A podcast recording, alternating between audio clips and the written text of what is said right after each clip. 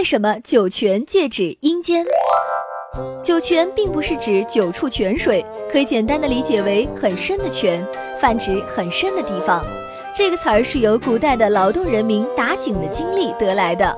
在打井打到很深的地方时，会打出泉水。由于井底有一些泥土，在泉水刚开始涌出时是呈现黄色，就被称作黄泉。当时的人们认为阴曹地府在很深的地下，所以黄泉就成了阴曹地府的代名词。九是最大的个位数字，在古代是很、极、最的意思，两个词结合就是最深的黄泉。于是九泉就成为了阴间的象征。